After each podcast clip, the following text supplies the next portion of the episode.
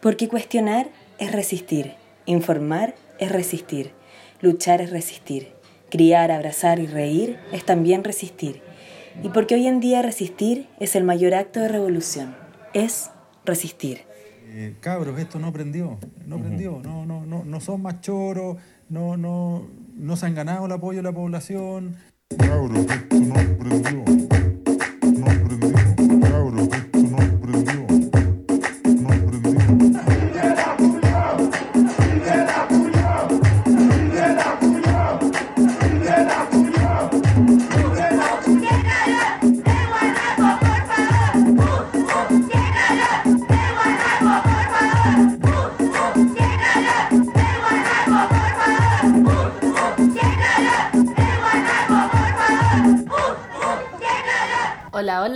Eh, bienvenidos, bienvenidas, bienvenidas. Este es nuestro capítulo número 11 del podcast Es Resistir. Aquí Javiera les habla y estoy junto a mi compañera Sofía. Hola chicos, estamos contentas. ¿Estamos contentas? No. No, nunca estamos tan contentas. Pero un poquito. Bueno, queríamos partir este podcast comentando que en la semana fuimos invitadas a otro podcast que se realiza aquí en Berlín por parte de chilenos, chilenas y chilenes, eh, que se llama Amigo Date Cuenta y estuvo muy interesante y muy entretenido. Cabe destacar que es un podcast de verdad porque tienen como cable, micrófono, Cables. cosas varias, mesas Micrófono, cocaví. Inter- interfaces. Sí, mucha, y muchas ganas y interés por debatir cosas sobre género. Nosotros eso también lo tenemos, pero todo el lado técnico deja No, mucho que no. desear. Sí. Sí. Bueno, eh, nos invitaron a ese podcast, grabamos este capítulo especial del 8M contando lo que pasó aquí en Berlín, principalmente, y les recomendamos a todas y todos que vayan a escucharlo. Está en Spotify. Está súper bueno. Yo no había escuchado todos los capítulos y escuché uno hoy día que estuvo de alto impacto. Saludos a los chicos, Y la especialmente a la. Fran. Que es una señora muy simpática. Muy simpática. Todos nos cayeron bastante. bien. Sí, regio todo. Muy bien. Así que ahora somos famosas acá, por si no sabían. De a poquito. Oye, em, agarrándonos de ahí, eh, pasó el 8M. Sucedió, efectivamente. habíamos hecho dos capítulos relacionados al 8M. Porque por- estamos obsesionadas con el 8M. ansiosas, estábamos eh, inspiradas. ¿Y cómo estuvo? Estuvo muy diferente a... Bueno, como se viven las marchas acá en Berlín son como más discretas, digamos. Pero bien igual. Había harta gente. Pero O en comparación a lo que se vio en Chile, ¡puf! Eso, o sea, alrededor de 2 millones de personas en Chile. Aquí calculábamos el otro día que eran como 4.000, 5.000 fuimos, algo así. La nuestra, Sí, sin las otras gallas. sin la otra galla, Ah. porque se decía que en total eran como 10.000 las que habían marchado. Pocaso. Pocaso, pues, pero es que mm, así es la vida. Parece Aquí que- las alemanas creen que no necesitan marchar. Mm. Ya lo hablamos eso varios capítulos anteriores. Eh, pero lo que yo quería decir es que estuvo muy bonita igual. Lo Sí. pasamos muy bien, lo dimos todo um, y más. Sí, estuvo súper prendido gracias al bloque latinoamericano. Sí, es verdad. Porque si no va el carro con el tecno, aquí no la gente no, no nada. po. Fue muy emocionante igual, Sí. es verdad. Eh, y hablemos un poco de la chilena. Se, se vio harta información. Yo, yo solo vi una gran masa humana. Vi que estuvo, fue noticia destacada en el mundo completo. Fergie. Worldwide. Fergie escribió de la masa, o sea, de la, Imagínate. masa, de la marcha, cualquiera. La masa femenina. Eso, una gran masa femenina. Y Histórica. Bueno, sabéis que ya hablamos mucho como del tema separatista, pero yo quiero decir que agradezco mucho que no haya habido tanto hombre y que se pueda decir que hubieron alrededor de dos millones de mujeres en las calles. Me encanta, me encanta poder decir eso. Dos millones de mujeres en la calle. Es que yo hablaba con compañeros míos de la U que me decían como es que Javi, yo creo que el movimiento es menos fuerte porque es separatista. Todo lo contrario, es más fuerte. Eso, o sea, el, de partida el movimiento no es separatista. Lo que era separatista era la marcha y eventos separatistas. y la marcha no deja de tener fuerza por ser separatista. Y quedó demostradísimo. Y punto en boca, ¿eh? Eso, punto. Listo, ya no hablamos más del 8 No, lo listo. juro. Ahora lo que tenemos, lo juro. Cruz para el cielo, no más. Tres capítulos del 8 Pero vamos a seguir hablando de feminismo, ¿ya? Sí, eso siempre. De hecho, ahora tenemos que hablar un poco de paridad porque queremos corregirnos. Ah, porque nos mandamos una cagada terrible. no, un carrilazo, pero un poco... Una fe eh, de ratas. Sí, pero un poco también porque todavía no se sabía, no estaba muy claro. Sí, había como que, uh, ganamos paridad, pero en realidad no quedaba tan claro. La cosa es que solamente hay paridad en la convención constitucional, que es la opción que nosotros quisiéramos que saliera, porque la paridad es fundamental. Pero además de la paridad, la con- convención constitucional es profundamente más democrática que la y mixta. representativa, representativa. Claro. Pues la mixta va a tener eh, 50% de congresistas y con 50% de representantes electos. Cabe destacar que no es mixta porque hombre-mujer. ¿ah? Es mixta porque los representantes son mixtos. Sí, es que hay mu o sea, mixto entre parlamentarios y gente elegida, pero no mixtos de género. Es que sabéis que hay mucha gente que cree eso. Pero Paole, eso también eso. Sí, yo también creo, bueno, pero, pero, ya, es los bueno- Paole eso le, le aclaramos. No, no es así. No, No es es- mixto de género, es mixto de personas que están en el Congreso y personas que están fuera del Congreso, Claro. básicamente. Y sabéis qué? Eh, los es muy injusta esta weá porque los parlamentarios que van a ser parte van a ganar el mismo sueldo que tienen, 9,3 millones, sí, y los constituyentes elegidos, 2,5 millones. cacha, qué injusto, y que van a estar No haciendo la misma... no justo. No, me están estafando, papá. Eh, mala la, la- la- Bueno, y esa gente eh, congresista que sería elegida por el mismo Congreso para, para conformar la convención mixta, eh, no tiene que abandonar su, su labor en el Congreso. O sea, va a estar haciendo la, la, la constitución, la constitución Constitución. y además leyes nuevas que, que se tengan que aprobar en el Congreso. O sea, si esta gente no da abasto, comillas, o no va al Congreso, en estos momentos menos va a cumplir. Imagínate, doble exigencia. No, un 2. Y además eh, de que no tengan que dejar sus cargos, pueden ser reelectos. O sea, pueden maquinar todo a diestra y siniestra por el resto de sus días para siempre si es que elegimos convención mixta. Esa es la cuestión. Yo, francamente, no me pierdo, ¿eh? Yo francamente prefiero rechazar. No, pero nunca, nunca tanto, nunca no, tanto. nunca tanto, era broma. Pero igual aún así, eso que decís tú es real porque si ellos, eh, perdón, me toqué la cara, coronavirus. Uh, Eh, si ellos son parlamentarios ya, empiezan a hacer la constitución, pueden hacer lo que quieran y después van a seguir siendo parlamentarios, entonces los hueones van a decidir qué hacer consigo mismos, ¿cachai? como subirse el sueldo. Es una Cosa que estafación. suelen hacer- es una estafación. No, francamente.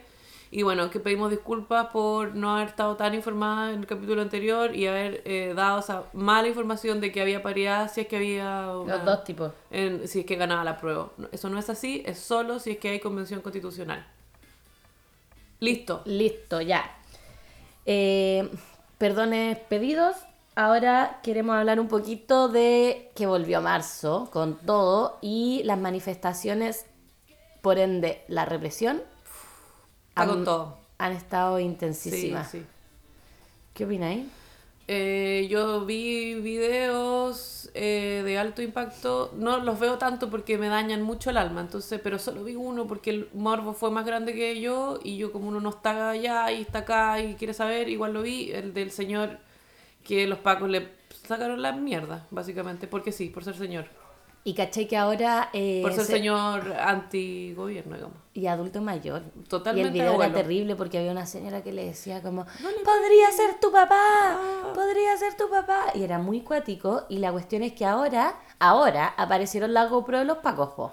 Entonces se van a querellar porque este señor en algún momento le pegó una pata. Y hay un video en que Ya, muestran pero al el señor... viejo estaba guata pelada también pegándole la patada, po. No, sí, o sea, yo no estoy diciendo que es una estupidez. O sea, el nivel de- Porque de- más encima los pacos están entrenados para eso, ¿cachai? O sea, sí. en teoría su entrenamiento va a que si hay alguien atacándote, tú sabes controlarlo y solucionar esta situación, por último, llevártelo detenido, no sé. Pero no es sacarle la chucha a lumazos en la calle y tirarlo al suelo, ¿cachai? No, que eso fue lo que pasó. Sí. no, no. Eh, rechazo. Y se están y se van a querellar. Eso es una locura. Carabineros se va Sí, que- contra el señor. Y ya, seguro el señor va a ganar esa querella porque con su buffet de abogados que debe tener. Qué pena. No, Oye. este país está totalmente podrido que se acabe. Sí, pero espérate, hay una noticia que igual es más bonita, que volvió Gustavo Gatica Ah, sí, a la sí. calle y fue súper emocionante emocionante. igual. Yo me lloré. Yo lloré viendo los videos, además que él se mandó un discurso como Mm. demasiado emotivo y mm, cuático. O sea, es lindo, pero es muy cuático. Sí. Yo quedé así un poco sin palabras igual al respecto. Creo que mm, no entiendo de, pro- de dónde proviene tanta fortaleza. O sea, si a mí me quitan los dos ojos, yo nunca más salgo de mi casa, creo. Pero yo creo que tiene que ver también con que ayer, ayer con, con unos amigos y amigas hablábamos de, de la primera línea y como de lo conflictuado a veces que nos pone el... en- que en el fondo son carne de cañón, ¿cachai? Eso Sí. es. Y es como yo no tengo nada, por lo tanto si me quitan la vida me da exactamente lo mismo porque no tengo nada, ¿cachai? Y porque mi vida es tan indigna que preferiría no tenerla, entonces me da lo mismo que me maten. Y yo creo que este gallo está como tan convencido de que la pelea es justa, en el sentido de que lo que se está exigiendo es justo y es digno, que es, lo- es la que hay nomás. Como que, como que eso me pasa con este movimiento, que siento que la gente está muy en esa. Igual, harta gente está cada vez menos, o sea, como que ha ido disminuyendo, pero aún así la gente que sigue en la calle, la gente que está, está extremadamente convencida. Yo no, no pierdo mi convicción, creo. No, yo tampoco. O, sea, si yo no, te- hay, no hay asamblea o sea, verdad que no es asamblea constituyente. Una nueva constitución, eh, yo no sé, no vuelvo a Chile. Ah, la. Pero igual encuentro que es la única oportunidad que hay, es como es la fe que hay que tener, ¿o no? Sí, por eso hay que Aquí ir a hay que probar. poner la fecha. Igual a mí sí hay que ir a probar. Hay que ir a probar. Este es el momento. Es la única opción. Es la única Plausible. opción por ahora. Yo creo que si no sé, porque también claro, la discusión es como que si vaya a votar eres parte del sistema y no sé qué. Yo te juro que entiendo mucho y respeto mucho a la gente que no está ni ahí con el sistema porque es una mierda. Lo entiendo completamente. Ya, pero Pero ¿cuáles este, son tus...? no, no, no, Ya. pero este es el momento en que hay que ir a votar para intentar cambiar un poco el sistema, ¿cachai? Como que si tú estás desde afuera todo el rato en nada, no se va a lograr nada, Claro, ¿cachai? ¿cuál es la propuesta esta, de esa ca- esta gente? es como una, una ventanita, una puerta que se está abriendo Sí. para decir como si toda esta mierda no te gusta, podemos intentar cambiarla, ¿cachai? Así que yo creo que de todas maneras hay que ir a votar, insisto.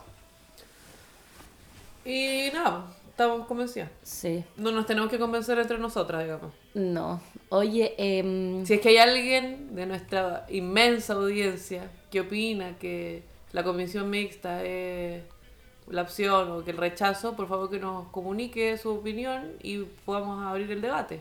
sí. Pero igual está un poco clara cuál es, qué es lo que opinamos nosotros. Sí. Pero creo que es muy importante que nos escuchemos entre nosotros. Sí.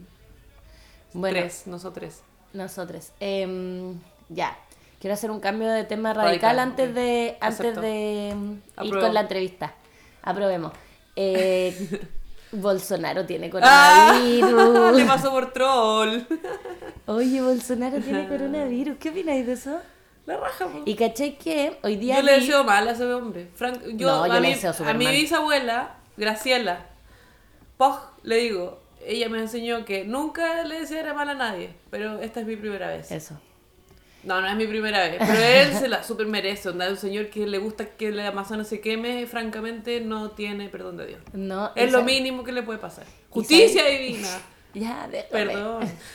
Eh, que vi hoy día una noticia de una amiga que puso que hace una semana el tipo estuvo con Trump y le dio la mano. Ojalá que eh, ya haya estado incubado el virus. Es que igual el, el virus se puede incubar hasta por 10 días ¿No son 14? De incubación. Bueno, igual son más de 5. Hace más de una semana que es la que estuvo con Trump y No, le dio la mano. yo- igual, sí. no sé, es muy iluso y es muy locura. Ojalá, ojalá sería, Dios no sería así como... "Ay". Pero porque de hecho Estados Unidos cerró las fronteras para Europa, po. Claro. Y que, y, y po. yo encuentro que por un lado una mierda porque había gente que quería venir para acá, unos querían ir para allá, bueno, pero parece que el, mi- el virus nos mandó a todos a acostarnos y a, reflexionar. y a dormir siesta de, dos- de dos semanas. A reflexionar. Y yo debo decir que la siesta me gusta. Sí, pero igual a mí me, me apaja la paranoia. Como que ya Es estoy... muy fome. Onda, aquí tampoco hay chata. confort en el, en, el, en el supermercado. Los alemanes son igual de kumas que los chilenos. No, pero sabéis que ni siquiera son solo. O sea, los chilenos de hecho todavía sí tienen confort porque, no ha llegado. heavy. po. Pero, pero aquí, hoy día una amiga de España me mandó unas fotos, supermercados vacíos. Onda, ¿para qué los abren? Porque en verdad están vacíos. No hay nada. No hay nada. Es ridículo. No, a mí la paranoia esta me hincha mucho las pelotas. O sea, más que la paranoia, como la histeria colectiva, encuentro que la gente se comporta de una manera muy aburrida, eh, irracional. Sí. Y este tema me aburre mucho, muy profundamente. Ya, entonces no lo hablemos. No lo hablemos más porque ya me aburrí. Sí, no, Ya. yo solo quería decirlo de Bolsonaro. Sí, sí. Y decir que nos tiene chata la paranoia y que espérense nomás el chilito que se les viene. Ah, Y tuto guagua todo a cuarentena. Esos memes que dicen como tú, yo, Netflix, cuarentena, piénsalo. bueno, ya. Claro, eh, porque para esa gente que tiene perro que le ladre, pues y una toda sola. Tení juguetito. Ah, Nunca tan sola. nunca tan sola. Mejor sola que mal acompañada. Algún día hablaremos de eso. Sí. Ya. Eh, vamos a dejarlos con una cancioncita antes de irnos a la entrevista, que va a estar muy buena. Ay, Súper. es que sí, porque aquí tenemos una invitada de alto impacto, gente que... Internacional. Internacional. Sí. Nosotros estamos aumentando la tecnología en este podcast. Sí. Lento, pero mal. Eso, lento y mal, pero la intentamos. Sí, sí, ahí avanza, ahí avanza. Ya, eh, esta canción nos la enviaron. Estamos haciendo un. ¿Cómo se podría decir? Estreno. Releasing. Estamos, claro, estrenando canción. Que hace tenemos una poquito. canción exclusiva. Sí, eso, exclusiva. Una chiquilla que se llama Alina Venus. Ese es su ¿Y la canción? nombre artístico. Y la canción se llama Femitón. Así que las dejamos. Gran canción, la escuchamos para probarla. Claro. y la probamos, porque nosotros la probamos. Y lo otro que yo quería decir es que la sigan en Instagram, que es, es igual, es Alina Venus. Música. Alina Venus Música. Ya. Y la escuchen en Spotify porque está súper buena. Súper buena. Aquí va.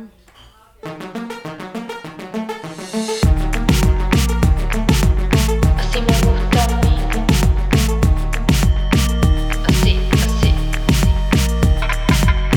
Tú me miras de arriba abajo, me invita a un trago, no gracias, yo me lo pago. Miles de flores de todos colores, miles de halagos, de libreto de teleserie. ¿Cómo vaya a creer que yo voy a caer en un juego como ese? No, no, no, no, no, no, no, no, no. Yo sé que soy hermosa, sé que soy una diosa. Mi cuerpo es sagrado, por lo que debe ser respetado. No voy a disponer de mi cuerpo para satisfacer tu superfluo placer. No, no, no, no, no, no, no, no, no.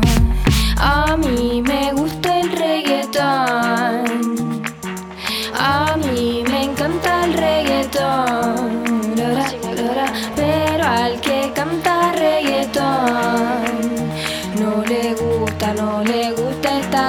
안녕.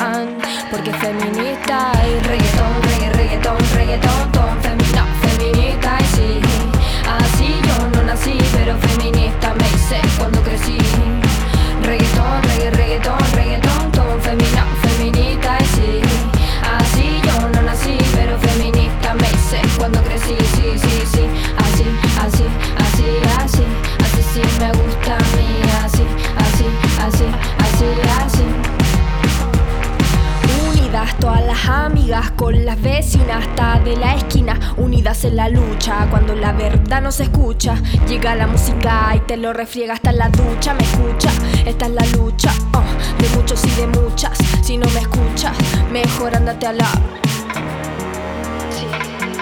Esto es reggaetón, reggae, reggaetón, reggaetón, ton, femina, feminista y sí. Así yo no nací, pero feminista me hice cuando crecí, sí, sí. Reggaetón, reggae, reggaetón, reggaetón, ton, femina, feminista y sí. Así yo no nací, pero feminista me hice cuando crecí, sí, sí, sí. Así, así, así, así, así sí me gusta a mí, así, así, así, así, así. Así sí que sí.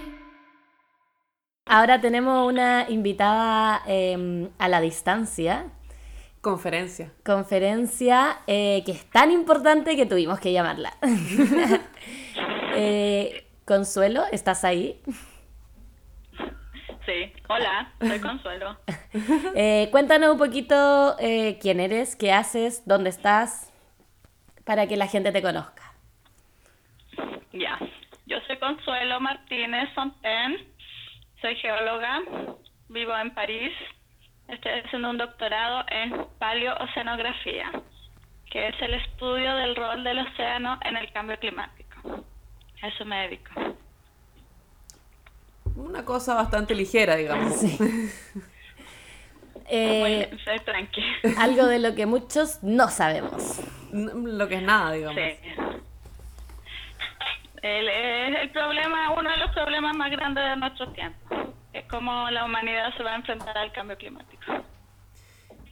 Y con respecto a eso, ¿cómo el océano regula o ha ido cambiando con respecto al cambio climático? Ay, perfecto. Eh, bueno, mira, el océano, el clima se compone de varios componentes, toda la Tierra, el océano, la atmósfera, la Tierra, el hielo, que van interactuando y el océano se cree que ha sido muy importante en el cambio desde que la Tierra era como estaba en la era del hielo, así como la película, como hace 20.000 años, hasta como estamos ahora que es, es más calentito. La Tierra está como en su parte calentita.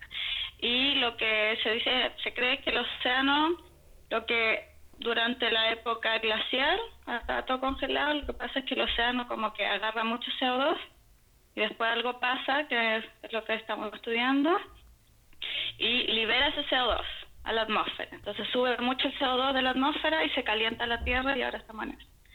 Ahora sí, nosotros los humanos hemos, con los combustibles fósiles, hemos puesto mucho más CO2 del que había. O sea, los últimos dos millones de años, la cantidad de CO2 de la atmósfera ha ido como entre 190, 290 y ahora está en 410.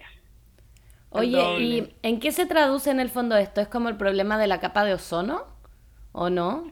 No, no. Ah. Es que el, el- bueno, el dióxido de carbono es un gas de efecto invernadero. O sea, lo que hace es que eh, atrapa como el calor. Y que Ah, un poco tam- también, no sé si se han dado cuenta, pero las nubes hacen eso. De hecho, el vapor de agua, el agua también es un gas, es de efecto invernadero, pero eh, cambia más rápido, entonces da lo mismo. Pero no sé si se han dado cuenta cuando hay nubes, ya. eh, o sea, como que está más calentito y cuando está despejado, como que está súper frío, Sí. Sí. ya, es porque las nubes como que atrapan el calor. Entonces cuando se cuando se despeja como que se escapa todo el calor. Y eso mismo hace el CO2 de la atmósfera. Entonces, Mm. ahora hay más de lo que han habido en toda la historia de la humanidad. Y durante los últimos 2.6 millones de años habían habido máximo 290 y ahora hay 410. Y como que no sabemos bien lo que va a pasar porque el clima es muy caótico y son muchas cosas que eh, interactúan. Pero sí o sí en la cagada estamos en nada. ¿Y estamos, eh, como planeta, estamos haciendo algo? No lo suficiente. O sea, la Para COP25... nada. O sea, tendríamos que parar de producir CO2 o empezar a chupar más, pero ahora, sí, ya. Ya, ya, ya. Empecemos. Oye, porque además lo que pasa también es que, no sé, pues por ejemplo los incendios o cosas así que matan los pulmones, podríamos decir, como los bosques, la Amazona, todas estas cosas, en el fondo hace que el CO2 aumente más, ¿o no? Como que no lo contrarresta porque disminuye el oxígeno. ¿O estoy muy equivocada?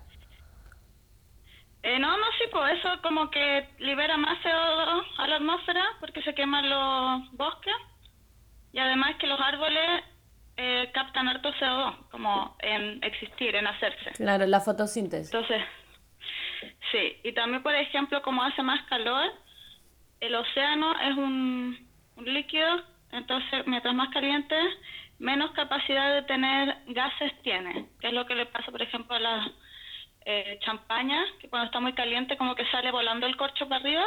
Mm. Porque se separa la parte gas del Gaseosa, líquido. Cuando mm. está fría, como que tiene hartas burbujitas. Bueno, le pasa a todas las bebidas. Eso igual le pasa al océano. Entonces, mientras más caliente está, menos capacidad de tener CO2, entonces sale más para arriba. Se Y libera. también oxígeno, que eso igual es un problema porque se está liberando el oxígeno del océano, entonces hay menos vida en el océano. Ah, Sí. la raja. No, si Está todo, es- está todo mal, todo Ya. mal. Sí, lo siento. Oye, Así eh, estamos, así estamos. sí, te creo. O sea, yo creo que todos lo sabemos, pero como que nadie quiere realmente eh, enterarse de lo terrible que es, ¿cachai? Como, como hacer vista Sí, gorda al cambio no, es climático. que Es mucho, es mucho, pero ya tendríamos que empezar a hacer algo porque estamos ahí. Estamos. La- las medidas de contingencia. Una cosa que escuché yo, o sea, leí que era como que estamos como en los monitos animados cuando va corriendo un mono, como va corriendo tan rápido que no se da cuenta que está en un precipicio y cuando mira que está en el precipicio ya se está cayendo. Ay, eso era típico como de Del los- correcaminos, ¿o sí. no? Sí, No sé. eso. Ya estamos en la parte del precipicio. Seguimos corriendo, pero estamos en el precipicio. Ya. Claro, en algún momento Y va a ser no- como, oh, o sea que no hay vuelta atrás, digamos. Hola. No, o sea, no sé, mira, igual hay iniciativas que tratan, por ejemplo, de captar CO2 de la atmósfera. Ya, hay, hay varios tipos de cosas que se están tratando de hacer o eh, gente que está investigando respecto de cómo podemos contrarrestar eh, la inyección de CO2 de la atmósfera. Sin embargo, igual tiene que haber voluntad política para que eso realmente sea efectivo y ahí igual hay, hay trabas, porque tiene que, tiene Oye, que cambiar muchas cosas. Pero yo dale. creo que lo podemos lograr. O sea, es técnicamente posible, no sé si políticamente posible. Y esto afecta, el cambio climático afecta eh, en gran medida a Chile, ¿o no? Debido a su larga costa. O Chile, En, el océano, la parte del oxígeno, sí, pero en Chile los, cam- los efectos del cambio climático, o sea, según... Eh, ¿Cachan el IPCC? No. ¿no? Ya, mira, cómo el mundo sabe del cambio climático, cómo eh, nos informamos, hay una cosa que se llama el IPCC, que es, es el panel intergubernamental del cambio climático de las Naciones Unidas, que son los científicos de todo el mundo que se juntan y hacen un reporte del cambio climático. Ya. Y después eso es lo que se discute, por ejemplo, en la COP. Y dicen, ya, el informe dijo que va a pasar esto, va a pasar esto, no sé qué. Y ellos dicen, mira, por ejemplo, si emitimos muy poco CO2, va a pasar esto. Si emitimos mucho, esto. Y en todos los reportes, Chile, la temperatura va a subir y la precipitación va a bajar. o sea que la sequía aumentaría. Sí, o sea, igual eso, más o menos porque parte de la gente que estudia el cambio eh, climático en Chile, por ejemplo, dice que lo que estamos pasando ahora en Chile, que es la sequía, es parte de una oscilación natural, pero quizás va a estar eh, como aumentada por el calentamiento global. Pero es súper complicado estudiar el clima porque es muy caótico. Es como efecto mariposa, como que alguien mueve una cosa acá y todo cambia. Entonces, tampoco se sabe muy bien lo que va a pasar y yo creo que eso en parte es lo que le cuesta a la comunidad científica transmitir. Entonces, como que no te dice nada, va a pasar esto mañana, porque no es realmente algo que uno pueda decir. Como que ya va a bajar la precipitación, pero una idea muy abstracta para que la gente se preocupe. Oye, Pero y pueden pasar cosas malas. ¿qué, ¿qué tan real es lo que dice la gente como de que no es sequía, es saqueo? Metámonos ahí como al, a la parte más política. Perfecto. Eh, yo creo que es real, eh, porque en Chile, aparte de que hay sequía, eh, hay una muy mala administración de lo que llaman el recurso hídrico, que es el agua, porque está mucho en manos de los privados. Y además también yo creo que por una negligencia un poco de, del Estado, como que antes no era un problema, entonces no está tan regulado todo. Por ejemplo, el último balance hídrico, que es lo que te dice el agua, eh, de Chile es de los 80. Ahora están haciendo uno nuevo. Pero tiene, está añejado en roble ese informe. Sí, pues, estamos en un momento crítico, como el último va a ser de los 80. 40 Ya, pero años atrás. Están haciendo... Qué indignante. un po- Ahora los- van a hacer uno nuevo. Y también hay varias iniciativas en torno como a juntar la información que hay disponible. Pero esas, Porque- esas iniciativas son más bien como autogestionadas o son del gobierno, o sea, del Estado. No, también del gobierno, del Estado, de la DGA, que es la Dirección de General de Aguas, Uy, esa gente. que son los que te dan información respecto de los caudales. Les mando un así. antisaludo a la DGA. Ellos tienen, están haciendo unos portales en que suben la información y uno puede mirarle todo, pero es bien eh, difícil de acceder. Es como que te dicen, ay, mira, aquí está la información, pero no te explican nada, no. Es críptico. Uno viendo eso, ese portal no entendís nada. Lo dice una persona que está haciendo un doctorado, digamos. O sea, una persona común y silvestre que básicamente no entiende Sí, lo que lee, ni una posibilidad Ni una. de que No hay nada de lo que diga la DGA. No, por ninguna posibilidad. Yo estoy haciendo doctorado, tengo básicamente una beca de Chile, básicamente Chile me paga para aprender cosas y tengo mucha voluntad de aprender porque estoy preocupada por este tema y es, es difícil sacar la información. Igual yo lo logro y no sé, sé programar, puedo usar la información mejor, pero me parece que siendo que el tema es el agua de Chile, que es ultra importante, debiera haber más acceso a eso. Y por ejemplo, para responder esa pregunta de si es sequía o saqueo, o sea, yo creo que sí o sí es saqueo, pero en parte falta que uno pueda tener, mirar realmente la información para hacerse una idea de si es sequía o es saqueo, pero esa información no está tan disponible. Pero, Pero yo creo que pero ¿cómo, ¿cómo vendría siendo este saqueo? ¿Cómo en qué consiste? ¿Cómo puede ser que gente con mucha plata y mucho poder esté dejando sin agua a las personas? En el fondo, como explicar un poco el, la parte del saqueo, ¿cachai? ¿Cómo funciona? Como que yo creo que uno no lo ve porque igual es bastante abstracto hasta que no eres... o sea, yo sé que está pasando en muchos territorios, Comunidades, claro. comunidades en que no tienen agua, ¿cachai? Pero a uno que no le llega, como que yo creo que es difícil... Sí. darse Mira, cuenta. es que por ejemplo, ya, hay dos cosas. Uno es como el caso emblemático que es de Petorca, que es donde los de- la mayoría de los derechos de agua están dados a los agricultores de palta, ¿cierto? Ujú.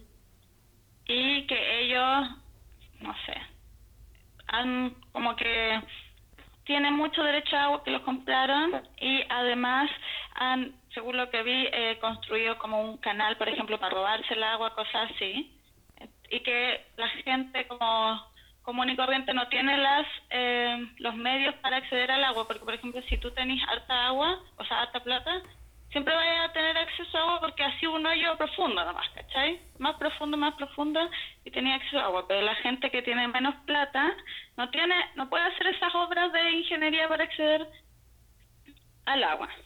Y Entonces- además que los otros se los, se los roban. Por ejemplo, mi mamá vive en eh, Olmué, en la cordillera de la costa. Y ahí hay un problema igual de agua. Y es porque, o sea, en gran medida hay un sector de ahí que tiene mucha agua, ¿ya? Y que es como el paraíso, así, hay, lo máximo hay una cascada, no sé qué. Y en otros sectores les cortan el agua día por medio. O sea, tu mamá no tiene eso- agua, sin- o sea, un día tiene y al otro día no tiene. ¿Qué hace? ¿Tiene que juntar o se queda sin agua? ¿Cómo, cómo funcionan? Tiene que, tiene, ella junta, tiene unos estanques y junta agua. Para todo. Para, para el día, que igual le alcanza. Pero ahí, mira, esto igual yo creo que ejemplifica, es como un caso muy local, pero que yo fui a averiguar en terreno y que creo que ejemplifica un poco eh, más eh, macro Chile. Entonces, hay una gente que vende en camiones aljibes agua, y que es la gente cuyas eh, casas están en la parte que le sale más agua. ¿Cachai? Donde está en el paraíso, ellos venden agua a los otros, a las otras personas de por ahí. Ya. O sea que el suministro de agua potable en la comuna de Olmué es, depende de que a una persona le entren ganas de sacar agua con su camión al alquibe. Sí. O sea, eh, básicamente porque... Y que después la venda. eh, Claro. ¿Qué es por qué? La venda, ¿o no? Sí, pues ellos se los venden a los otros. Pero ya, lo- es que lo que pasa... ¿Cuál era la pregunta? Eh, la pregunta era cómo funciona... No, eh, tú estás ahí explicando de por Ah, qué... ya, se- mira, que si no es sequía, saqueo, ya. Entonces, en ese caso, por ejemplo, eh, antes, eh, ahora lo que pasa es que cambió la administración de las personas que administran el agua de ahí, que es el agua potable rural, que es un comité de tres personas que administra el agua en esa comunidad. Había, dura tres años, antes había otra administración. Durante la otra administración no había problema de aguas y luego vino esta nueva administración y cortan el agua día por medio. Y, espérate, ¿y esa administración quién la, la decide? La comunidad. Ah. Entonces, en la nueva administración hay una persona que es de los que es como familiar o amigo de los que venden el agua, por ejemplo. ¿Ya? Y ellos ponen muchas trabas para que se entienda bien cuánta agua hay. Por ejemplo, el administrador anterior compró unos instrumentos que permiten medir el nivel del agua eh, que salían 300 lucas, el otro día estaban destruidas Oh, como que hacen todo lo posible para que no haya la información, para que ellos puedan manipular y transar el agua. Entonces, y ahora con la nueva administración cortan el agua y si uno ve eh, como los registros de cuánta agua están usando, ahora se usa más agua que cuando no cortaban el agua. Porque cuando tú cortas el agua, se vacían las cañerías y empiezan como a oxidarse. Entonces, cuando abres el agua, tienes que botar agua, como para limpiar eso. Entonces ahí se juntan varias cosas. Pues, la mala administración del recurso, porque la nueva administración no es tan capaz. Además no tiene la información necesaria para saber cuánta agua hay, porque la mafia del agua destruye los instrumentos y ellos mismos son los que venden en camiones aljibe. Qué loco, weón. Oye, Entonces, no, dale, dale. sí. No, dale. Es que me, me iba como a cambiar un poco, así que si queréis terminar ahí, o como decir algo de eso mismo. No, no, es que yo creo que eso igual ejemplifica, es algo muy local, pero Sí. ejemplifica lo que pasa en Chile porque como está todo dado un poco como al interés privado, se Porque, da un poco eh, el espacio para que ocurran esas situaciones. porque esos derechos de agua son de un privado.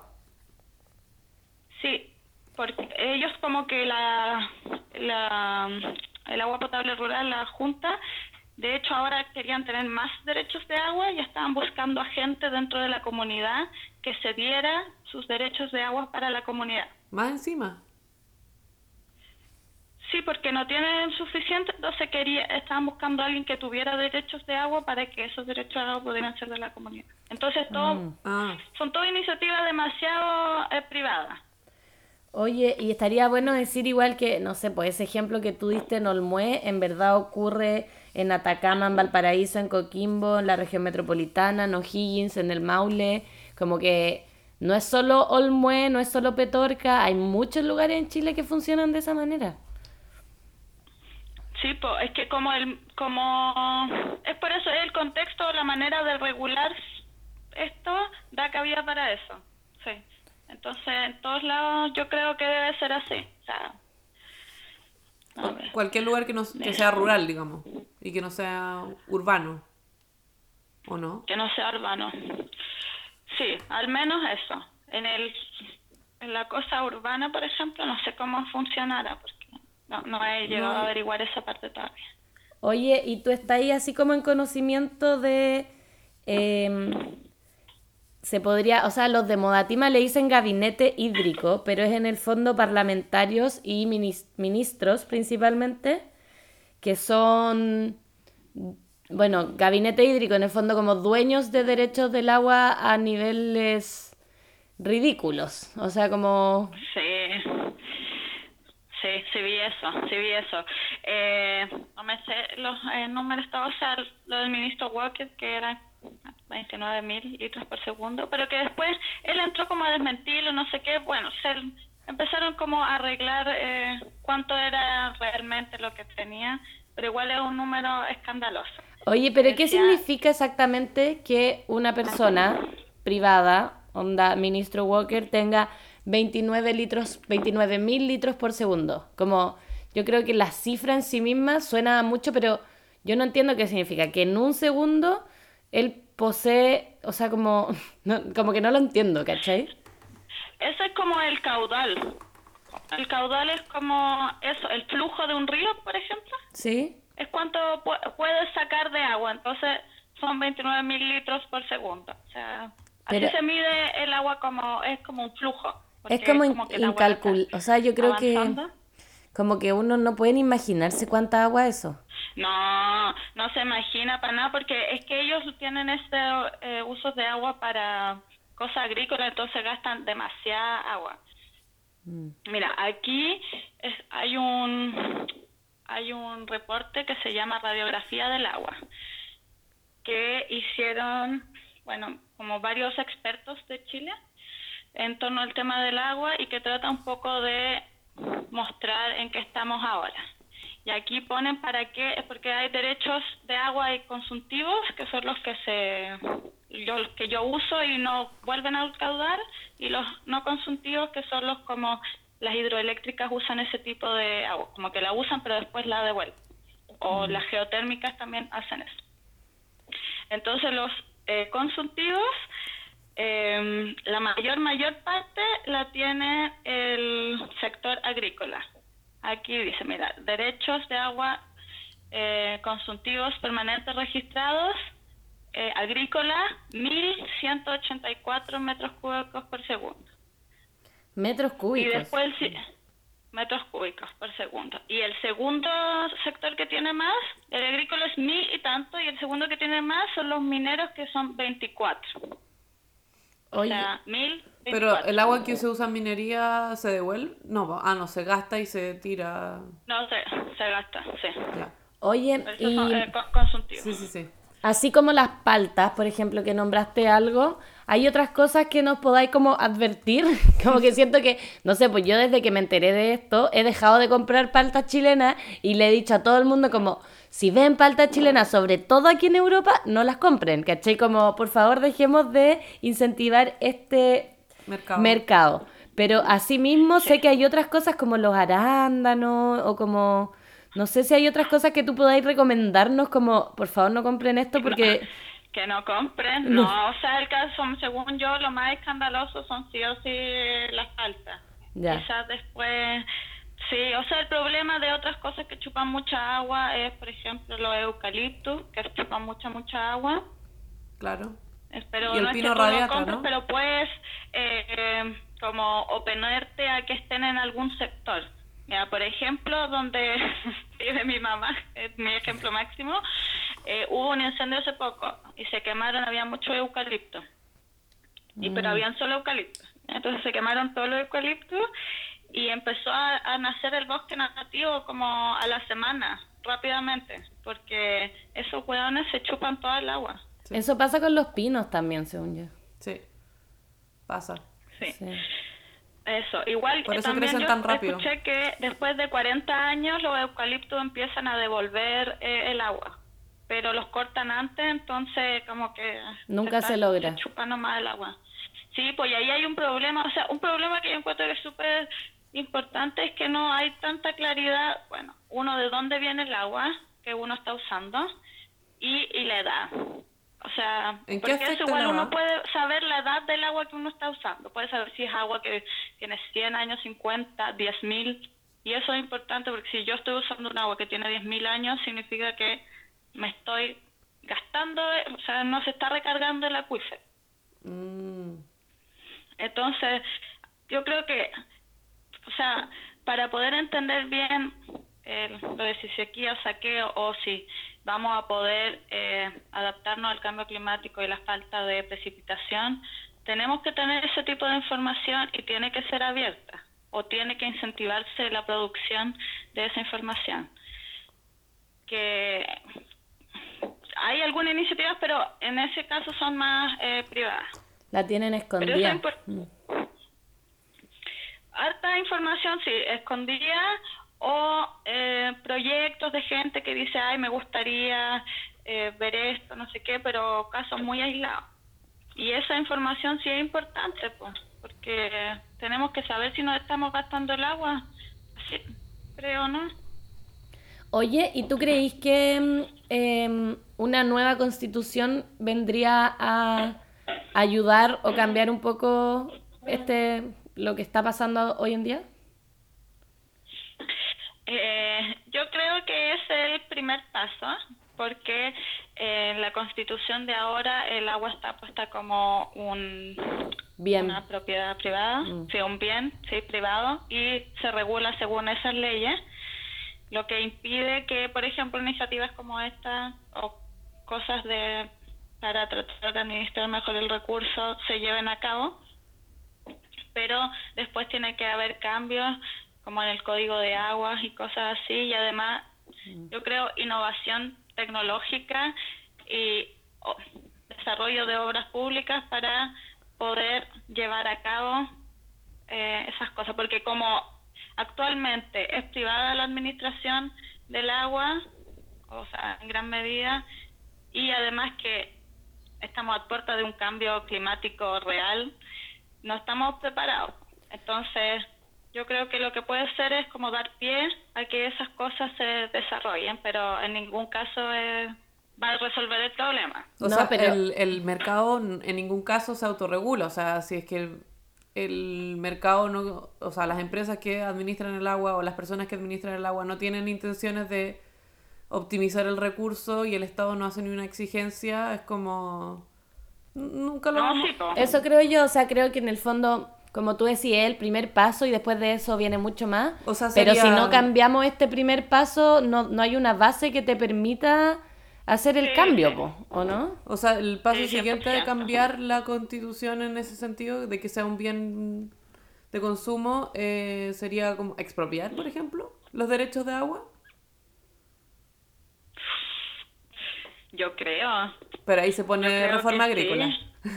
Sí, Pero pues, no todo, es que igual, por ejemplo, lo que decíamos ahora o lo que vi en un video que hablaba el de Modatima, que para arreglar los problemas de agua de la provincia de Petorca se necesitaban 100 litros de agua por segundo versus los 29.000 de que se le atribuyen al ministro. Entonces, no es que tampoco es que hay que expropiar todo el agua porque no se necesita un porcentaje tan grande de lo que tienen ellos para arreglar los problemas. ¿Cachai lo cuático? Oye, o sea, Entonces, no eso... pueden ay, ser- suelten el agua, si igual pueden tener agua. ¡Qué iras! Pero no se cabrones con la weá, po. Amotinados de Déjense mierda. ta- Esa es la cuestión, o sea, como, no, en verdad, yo creo que la cuestión de base es que el agua jamás debería ser privada. Si no es raro que seamos el único país en el mundo en que el agua es privada, como que no es porque tenga que ser así, pero aún así, siendo que ya es privada, los hueones nos, nos saquean po, y dejan a gente como, hoy no sé, es que volvemos a la indolencia de estos políticos que en verdad no, no les importa nada y tienen a gente como tu mamá o incluso gente peor, porque hay algunos que no les llega ni siquiera día por medio, no alcanzan a juntar, es como que tienen que vivir con 15 litros a la semana. así. Es una weá ridícula, Sí. así. Cuando uno ve estos videos de Modatima, te quedas así como...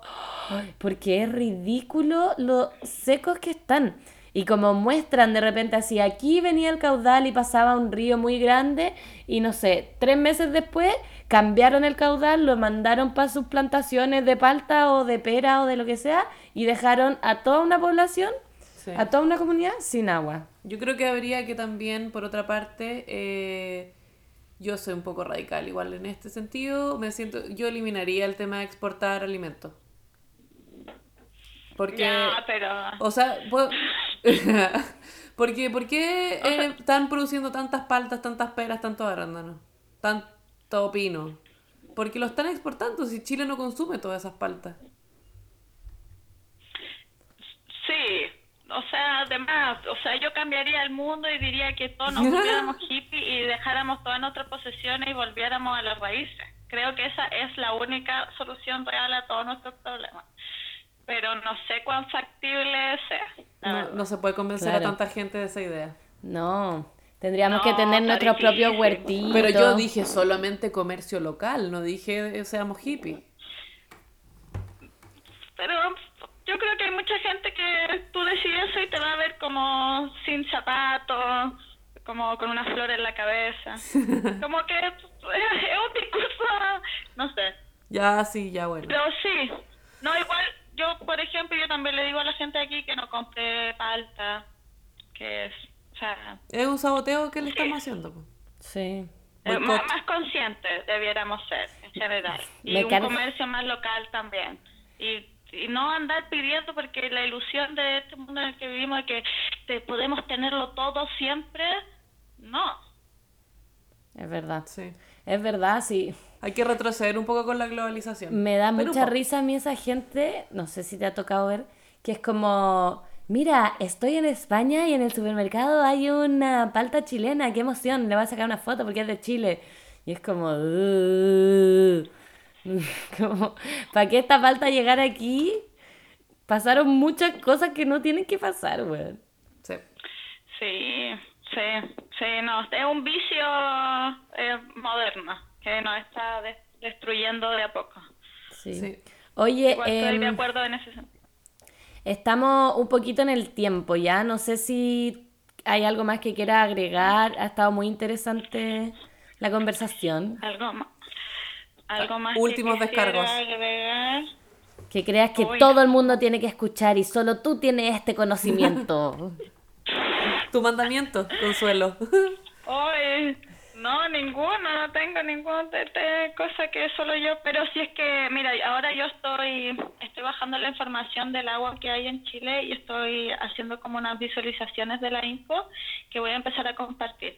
Entonces ahí quizás se las puedo mandar a ustedes. Ya, po. Ya, pues bacán. la cosa del podcast como para mostrar eh, en qué no estamos gastando el agua, dónde, cuáles son los lugares más críticos, etcétera. Excelente. Perfecto. Oye, otra pregunta, eh, ¿tú le dirías a la gente que se duche más corto? Eh, no, no, creo que no, no le diría eso. Por ahí no va el no, problema. la industria, que se ponga, que haya cosas macros que regulen y que nos dejen de pedir a nosotros como personas individuales y ya tenemos suficiente con tener que hacernos cargo de todo. Gracias. Eso es lo que quería escuchar. Ya, pero tampoco ducha de una hora, pues. No, obvio que no, pero es que me carga como que, ay, te duchaste siete minutos. No, ya, pero 15 es el tope máximo. No, jamás me he duchado más de 15 minutos, jamás. No. Ya, porque hay gente criteria Sí, igual en el no, mundo. po. Igual. Obvio Pero que sí. Igual hay que ver lavarse los dientes. pidiendo, nos responsabilicen de todo. Sí, no, no, Es verdad. no. La responsabilidad es de todas, todos y todes. Pero más de los Sí, no, empresarios culiados chupa sangre. Sí, y políticas más macro, po. Sí, que- Sí, basta ya. ¿Qué sí existe el Estado? Eso. Pareciera ser que en Chile no. No, no es un estado garante, po. No. Pero eso lo vamos No, a cambiar, no, así que yo apruebo. Aprueben todos. Cambio de la constitución. Sí, sí, no Vamos lo vamos a todo. cambiar, lo vamos a cambiar. Este es el momento en que por fin lo podemos cambiar. Esperanza. Yo tengo fe, Sí, yo también. Por lo menos en que se va a aprobar. por lo menos. Sí, yo igual. Yo igual. De ahí tenemos, viene la otra parte Sí. que igual está complicada de elegir y nosotros igual desde aquí está medio complicado porque no vamos a tener, yo creo, voz ni voto. No, o sea, pues. voz, pero no voto. Claro, no vamos a tener, no vamos a poder elegir representantes. No. Pi, pi, pi, Sí. pi, O- igual, eh, una duda, perdón, pero ustedes allá se ha discutido este tema de si es que podemos hacer algo al respecto. Lo hemos hablado en los cabildos, Oh. pero todavía no, no se sabe nada, no se ha llegado a nada, como que... No es una exigencia que se pueda hacer, Lo- parece. siempre llegamos a que todas las otras demandas son demasiado más importantes, Mm. entonces como que queda siempre para el final, ¿cachai? Sí. Entonces no, Sí. no se ha llegado a nada importante. Bueno, quizás podríamos tratar de que la Constitución se garantice que todos los ciudadanos tengan eh, participen, tengan participación efectiva, ciudadanía más efectiva. De todas maneras, sería ideal. Sí. Sí, eso, porque según lo que eh, escuché, hay un millón de chilenos que viven fuera de Chile. Igual es- 1,2. ¿Dos? Sí, 1,2. A 1,2, sí, Sí. pues, igual. Som- somos bastantes. no nos quite la ciudadanía. Si piensa que los que eligieron a. Piñera el año hace dos años fue alrededor de dos millones de personas. Sí. Con esa cantidad el weón salió elegido y es nuestro presidente. ¿Cacha? Y afuera hay 1,2 millones. No, si no. Sí, pues Ya, tenemos que empezar a reclamar. Sí. Sí. Ya, pues, oye, muchísimas gracias, Ya, Consuelo, te pasaste. Ya. Ya. Gracias. les voy a mandar las cositas. Eso. Que esté muy bien. Tú igual, Chao. Chai. Chai. Ya, pues, después de esta eh, interesante entrevista. Apocalíptica un poco encontré. Sí. Pero es que, bueno, yo creo que hay que dejar de pensar que es algo que va a llegar, que va a llegar, que va a llegar. Ya llegó. es, es- es real. Es ahora. Es ahora o nunca. Sí. Y, y yo creo que, como decía la Consuelo, efectivamente es como empezar a hacer presión política de alguna forma para que la gente que tiene el poder y la capacidad de hacer algo real pueda hacerlo. Sí. Porque pero- en verdad nosotros somos un moco. O sea, claramente, Sí. no sé, yo, weón, soy vegana, trato de preocuparme caleta, no me doy duchas de 15 minutos como pensarían, pero... em, Por lo limpia que te ves, dices. Sí, pues obvio. Todo el rato. Pero. Pero igual. No va por ahí. O sea, va por ahí, pero también Sí. hay que presionar la otra wea. Si no, no va a pasar O nada sea, nunca. que para mí el, ejer- la- el ejercicio de la presión tiene que ver con un cambio generalizado de hábitos, ¿cachai? Por eso creo que el minimalismo es la única opción como que podemos hacer como población para presionar al modelo económico y por ende a la política para revertir la cagada que ya nos mandamos. po. Que además el planeta tampoco está de acuerdo, o sea, va, va en la misma dirección. po. Hay que eh, demostrar con el ejemplo. Sí, Pero bueno. bueno. Eh, ya. Como último mm, segmento de este capítulo, vamos a mm, hablar de las cosas que van a pasar, que la verdad no tenemos tanta información, pero siempre es importante el Cabildo Berlín. 21 de marzo va a ser el próximo, En el mismo lugar. en el mismo lugar. Todavía no sé la hora, pero eh, va a estar la información en Cabildo Berlín. Síganlo en Instagram, cabildo.berlín Ujú. Y en Facebook también, ¿o ¿no? en Facebook también. Y ahí siempre pos- postean todo y además mucha información de otras cosas también. Así Múltiple. que Cabildo Berlín, 21 de marzo. Sí, y yo quería... com- Ay, espérate, depende del virus igual. Ah, Volvemos tema coronavirus, eh, que recién mi contacto me acaba de escribir que digamos que si el virus nos deja, vamos a hacer el cabildo. porque no se pueden hacer reuniones de más de muchas personas. O sea, ahora va en 500. Entonces, en teoría sí podríamos. Pero el lunes eran 1000. Ujú. ¿Cachai? Entonces va disminuyendo y se están dando todo el Ah. No te corona. juntes ni contigo mismo. No, contigo mismo y tu juguete. Pega con la wea. Eh, ya, yo quería comentar que, eh, no sé si lo habíamos dicho antes, hay un Instagram en- de en Chile que se llama Depresión Intermedia y que ha ido recopilando eh, todo el material gráfico que ha hecho la Campaña ciudad- de la prueba. campaña de la- no, varias campañas básicamente en contra de la antigua constitución, en contra del gobierno actual y a favor del pueblo. Porque han habido eh, no más PSU, eh, 8M, como que cada, cada, cada contingencia Pero ha igual meritado ahora- una papelería diferente, ¿cachai? Claro, pero igual a- casi todas dicen sí, pues apruebo y después Es que Esa algo. fue, una, esa fue una primera campaña y después hicieron una de la PSU y después hicieron una del 8M. Ah, mira tú. No, si esta gente Según con yo- paleta de color y todo, sí, todo. pero sí. según yo era como, como más de la prueba. Bueno, dale. Eh, sí, es lo principal. Mm.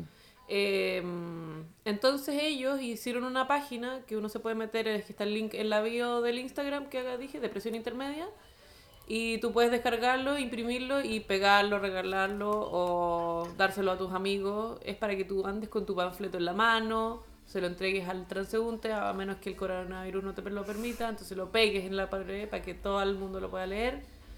Y, Y recomiendas aprobar, básicamente. y que recomiendas aprobar y convención constitucional. Eso, eso es el lineamiento de esta, de esta De este iniciativa. podcast. Y de este podcast. Oye, igual es heavy. eh, las campañas de la prueba y del rechazo, porque hoy, hay- hoy día o ayer hablaba con una amiga que está en Chile y está haciendo videos y cosas para la campaña de la prueba. Y caché que la campaña de la prueba en general es todo por amor al arte. Ah, sí, pues. ¿Cachai? O sea, no sé, sí, mi amiga que está haciendo videos súper pro y audiovisual y todo, nadie le da ni un peso, ¿cachai? En cambio, el del rechazo está súper em, Financiado. financiada por los partidos políticos de derecha, ¿cachai? Entonces, ponte tú, las campañas igual tienen como un espacio para los partidos con un poquito de plata. Y lo que está pasando con el apruebo es que ese espacio para los partidos, los partidos se lo están dando un poco como a los independientes y como para que hagan más campañas, pero sin plata. Es solo como les dan espacio y Minutos en la franja. Claro, minutos. Segundos, pero- en realidad, seguramente. apruebo. Así dice. Aprr, aprr. Y, claro, y, la, la weá es que heavy como la injusticia está en todos los aspectos de todo, Es ¿cachai? transversal. Hasta en esto que es como que no podéis ni pelear de la misma No, no hay de la misma forma. Oye, hay otro Instagram también de campaña de se llama Aprobemos Dignidad. También ahí eh, hay campaña autogestionada, autoconvocada, auto Auto, automóvil, auto, auto. autónoma. ¿Cuál auto más hay? Ya, Hay muchos más autos, pero bueno. Sí. Eh, creo que estamos, po, ¿no? Eh, eso sería todo por hoy, chicos, chiques. Muchas gracias por escuchar. ¡Ay! Renunció la pla, renunció la pla. Pero en Noticia en Desarrollo, sí, la próxima ahondaremos. En sí, ahondaremos en el próximo capítulo. Chairo. Ah, no. espérate, la canción. Vamos a dejarla con una canción de Rebecca Lane que se llama Reina del Caos. Pa, pa, pa, pa.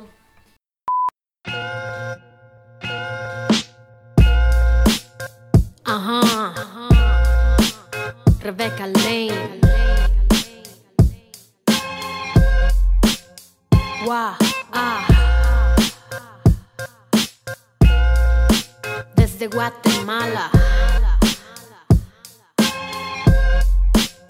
Reina del caos. Perdonen si arruino esta fiesta patria. Esto no es democracia, más bien una falacia. No tienen eficacia las falsas elecciones. Del falo que gobierna solo son las erecciones.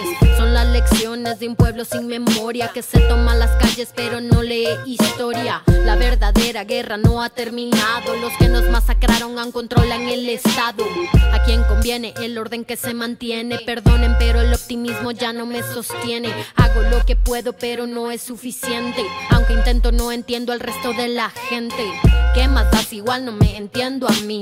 Vivo en conflicto y no sé a dónde ir. Si no me hace reír, prefiero no seguir. Si no me vibra el corazón, prefiero huir. No encuentro la respuesta, no recuerdo la pregunta. Quiero claridad, pero solo encuentro penumbra. Pero el dolor alumbra y mis cicatrices brillarán con cada mirada que amor le apunta. Reina y señora del caos que me habita. A veces tirana, a veces proscrita. La mejor batalla es conmigo misma. Soy autogobierno, mi bandera es anarquista. Reina y señora del caos que me habita. A veces tirana, a veces proscrita. La mejor batalla es conmigo misma. Soy autogobierno, mi bandera es anarquista. Y no voy a hacer arte nada más para complacerles. No voy a censurarme para no incomodarles. Vengo a contar mi historia, no a tener buenos modales. No vine a quedarle bien a nadie. No vine a hacer las paces. No me pongo disfraces. No vine a repetir las frases de organismos internacionales. No salgo a protestar para que la gente me vea. Y luego subir fotos para que crean en la calle hay pelea. Yo no elegí la guerra, pero nací guerrera y lo seré hasta en el día que me muera. Ni perdón ni olvido, aunque la me duela. La llama en el alma me consuela. Ay, no busco un escenario para amenizar tu fiesta. Cada una de mis letras una falla en el sistema. Los dinosaurios duermen con el arte sin protesta. Que se extingan de una vez en el planeta. Que se extingan de una vez, na.